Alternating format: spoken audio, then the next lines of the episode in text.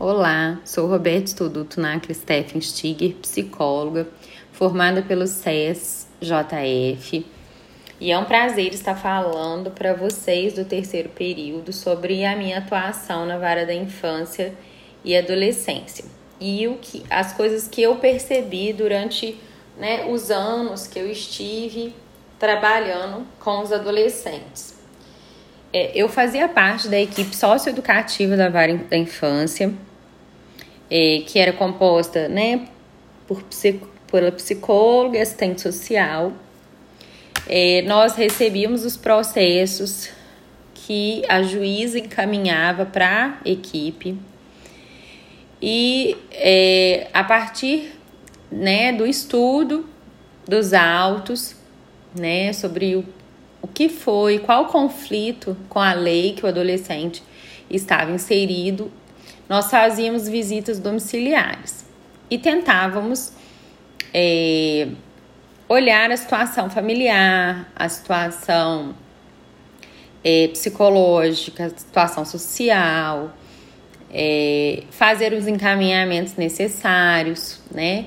E fazer um relatório, né, para a juíza do que a gente observou.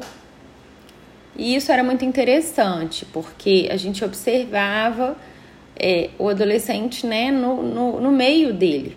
Né? E muitas vezes esses adolescentes é, vinham de uma estrutura familiar, às vezes, é, frágil, eles apresentavam é, uma criação, às vezes, muito aberta, é, com pouco limite a grande maioria dos, dos autos que a gente trabalhava eram autos em relação ao tráfico de drogas.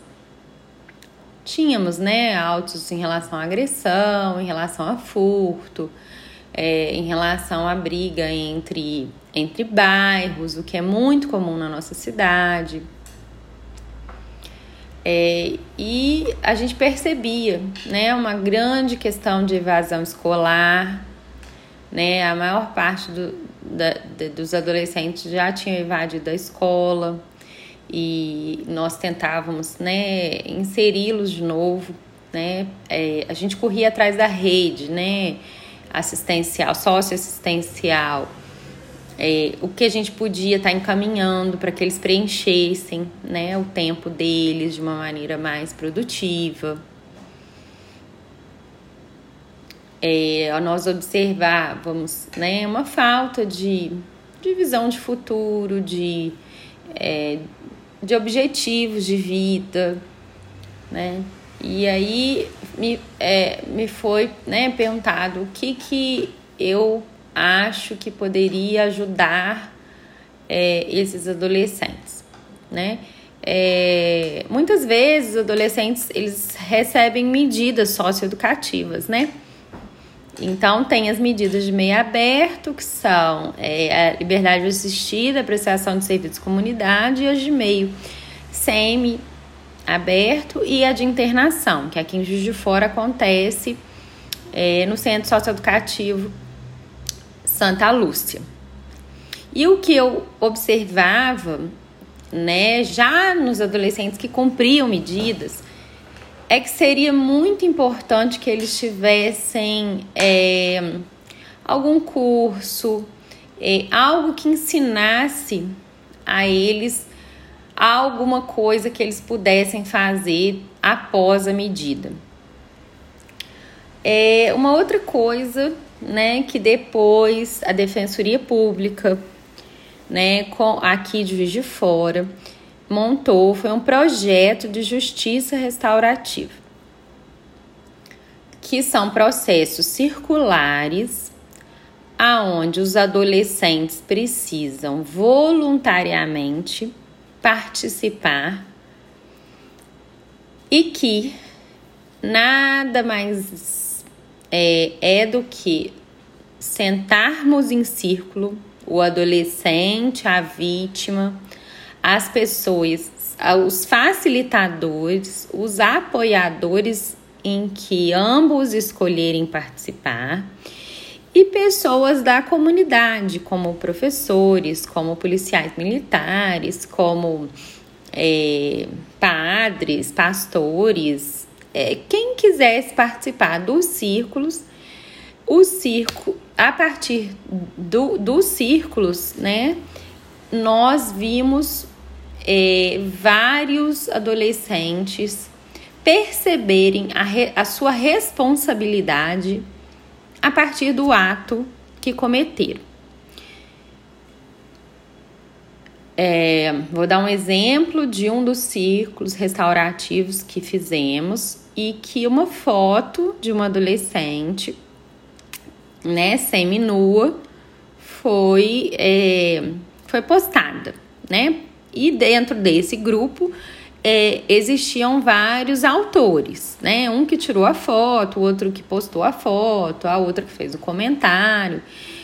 E teoricamente eles né, cumpririam alguma medida a partir disso, né? A juíza daria. Só que é, a juíza mandou para equipes né, da justiça restaurativa para que a gente trabalhasse né, esse conflito. E o círculo ele tem todo um procedimento né, é, em, que, em que todo mundo tem, tem, tem a, a palavra, a hora da palavra, e ali as pessoas conseguem colocar o sentimento, né? Então, quando a vítima pôde dizer o quanto que ela tinha medo de voltar para a escola, o quanto que ela se sentia mal por ter sido exposta, né? Os adolescentes que, que tinham, né, praticado, né, o ato, é, puderam se solidarizar. E aí, é, no próprio círculo restaurativo é feita né, o que a gente chama de, de, de conclusão, né? O que, que a partir disso, o que, que eu posso fazer para restaurar, para tentar melhorar né, o que não foi não foi certo, né? Apesar do que já aconteceu, de ter é, mexido com o sentimento do outro.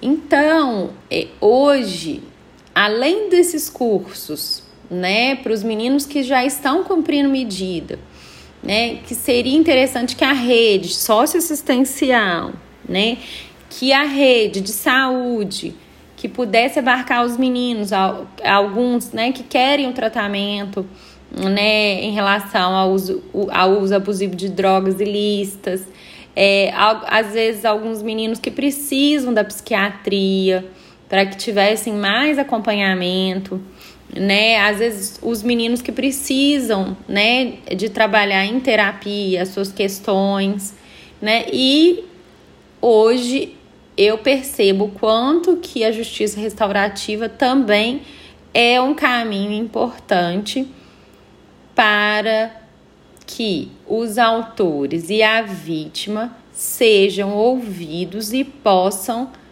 ter o, a palavra para o conflito que é deles e não alguém de fora determinar o que tem que ser feito.